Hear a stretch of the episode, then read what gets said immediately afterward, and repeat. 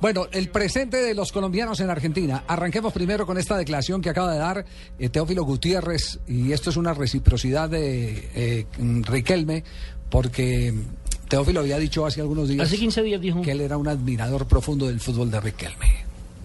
Bueno, sí, ayer recibí varias llamadas eh, internacionales y la verdad que muy agradecido con toda la gente de fútbol, eh, con muchos personajes y la verdad que, que eso lo llena de satisfacción a uno, saber de que, de que bueno, están pendientes de, de mí. Y eh, Román siempre llegan mensajes de él, la verdad que es un crack en todos los sentidos, es una buena persona y, y es el distinto y la verdad que, que muy contento y muy feliz. ¿no? ¿Y le devolviste vos el llamado por el golazo que hizo? No, pues sí es un crack, eh, sí es un crack. La verdad que, que es un privilegio que juegue siempre porque marca la diferencia y, y la verdad que, que lo disfruta uno. Eh, has estado ya un tiempo acá en la Argentina, eh, en tu época en Racing y ahora en River. ¿Sigue siendo, en tu óptica, el, el mejor jugador argentino? Sí, para mí sí, hay muchos que juegan bien, pero él es el mejor porque marca la diferencia. ¿no? Fabito, usted conoce bien a Teófilo. Este fue un acto de mm, relaciones públicas, el haber elegido un gran ídolo como para ponerse él un blindaje frente a las críticas que no han de faltar, inclusive de la gente de Boca.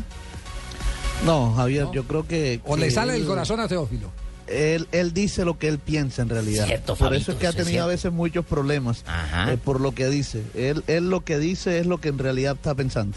Claro, aquí cuando no la tenía que madrear, no madreaba ya. Y cuando no tenía que saludar, no saludaba. Así, así. Claro, el man es frentero. Teófilo no sí. se arruga con nada. Teófilo, ¿qué presente tiene, profesor Alfaro? Tiene un, presente, tiene un presente muy bueno. Eh, le costó el primer semestre porque él llegó cuando el campeonato estaba iniciado, no había hecho una pretemporada. Y le costó también porque River no tenía eh, un 9 que lo acompañe. Entonces eh, Ramón Díaz lo llevó a él como un jugador para terminar las jugadas y él no se sentía cómodo. Entonces empezaba a recorrer otros sectores del campo y estaba más como asistidor que como definidor.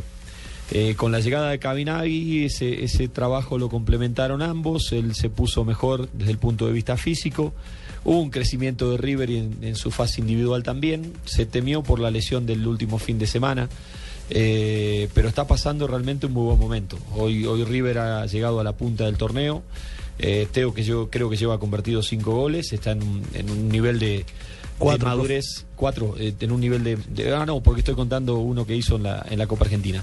Eh, Está en un nivel de madurez y de equilibrio eh, muy bueno, eh, más que nada en sus conductas también, porque en el primer semestre había tenido un par de declaraciones eh, no en contra de Ramón Díaz, sino confrontando con Ramón Díaz y es como que entendió el mundo River y hoy por hoy est- está mucho más alineado, mucho más respetuoso y eso redunda también en el rendimiento suyo en la cancha. Sí.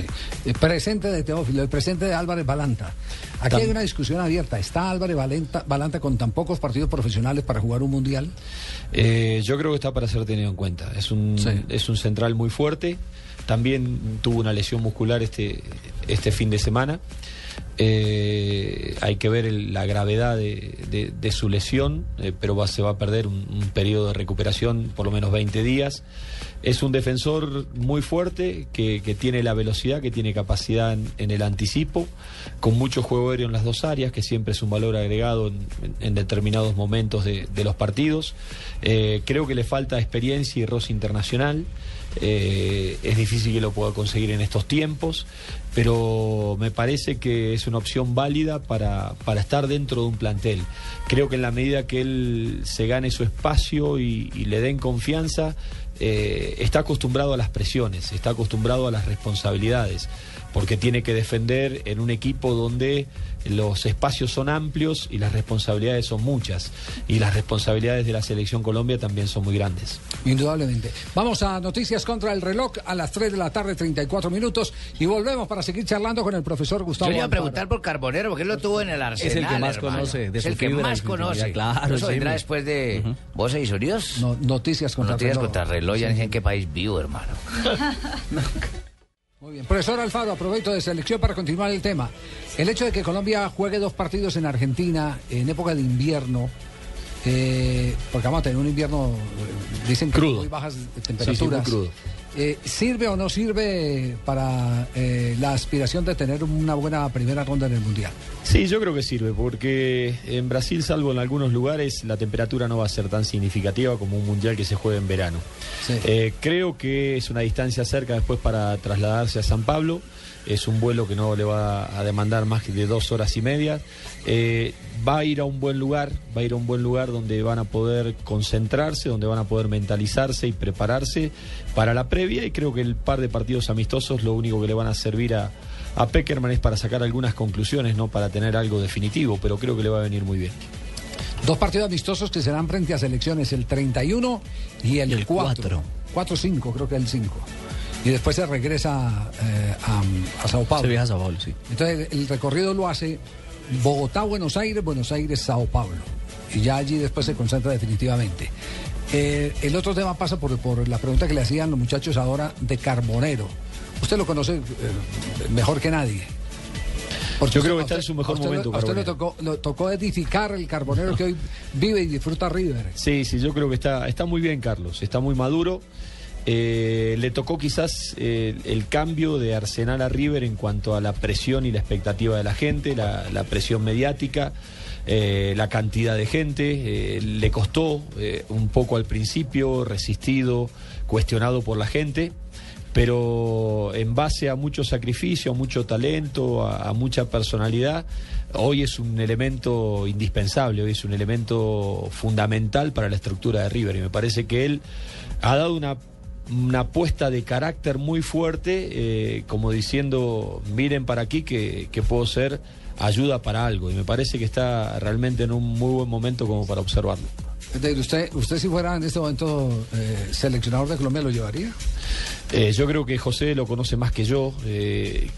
si yo estaría en el lugar de él, lo, lo tendría en cuenta. Sé que los volantes de Colombia son muy buenos, pero me da la sensación de que Carlos le da muchas variantes. Eh, le puede jugar por afuera, le puede jugar por adentro, le puede jugar en una línea de tres volantes.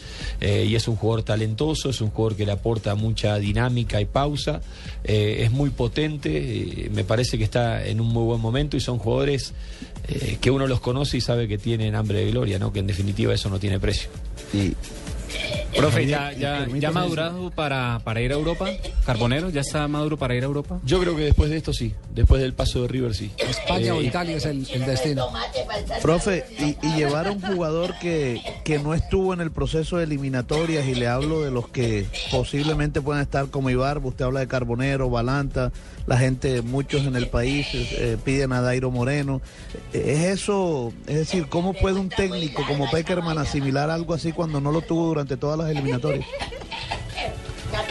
Muy larga para el Eh, que viene. Fabito, que si por favor le pregunta lo que le voy a preguntar al profe. No, Bueno, sí, le repito. No, No, pero lo está cortico, escuchando ahí en el... Cortico, sí. Profe, ¿cómo puede un técnico como José Peckerman asimilar llevar un jugador que no tuvo en las eliminatorias mundialistas? Hablamos de Carbonero, hablamos de Balanta, de, del mismo eh, Ibarbo. Yo creo que es difícil para un entrenador que no lo ha convocado convocarlo en el momento final. Eh, pero yo creo que el seleccionador debe seleccionar momentos eh, de los jugadores y aprovechar los buenos momentos. Si esos momentos son buenos, eh, por lo menos tienen que ser evaluados. Nos falta tiempo para un hombre como el profesor Gustavo Alfaro, pero lo tendremos durante 40 días en la Copa del Mundo. Sí, señor. Ay, Uy, don Abe. no.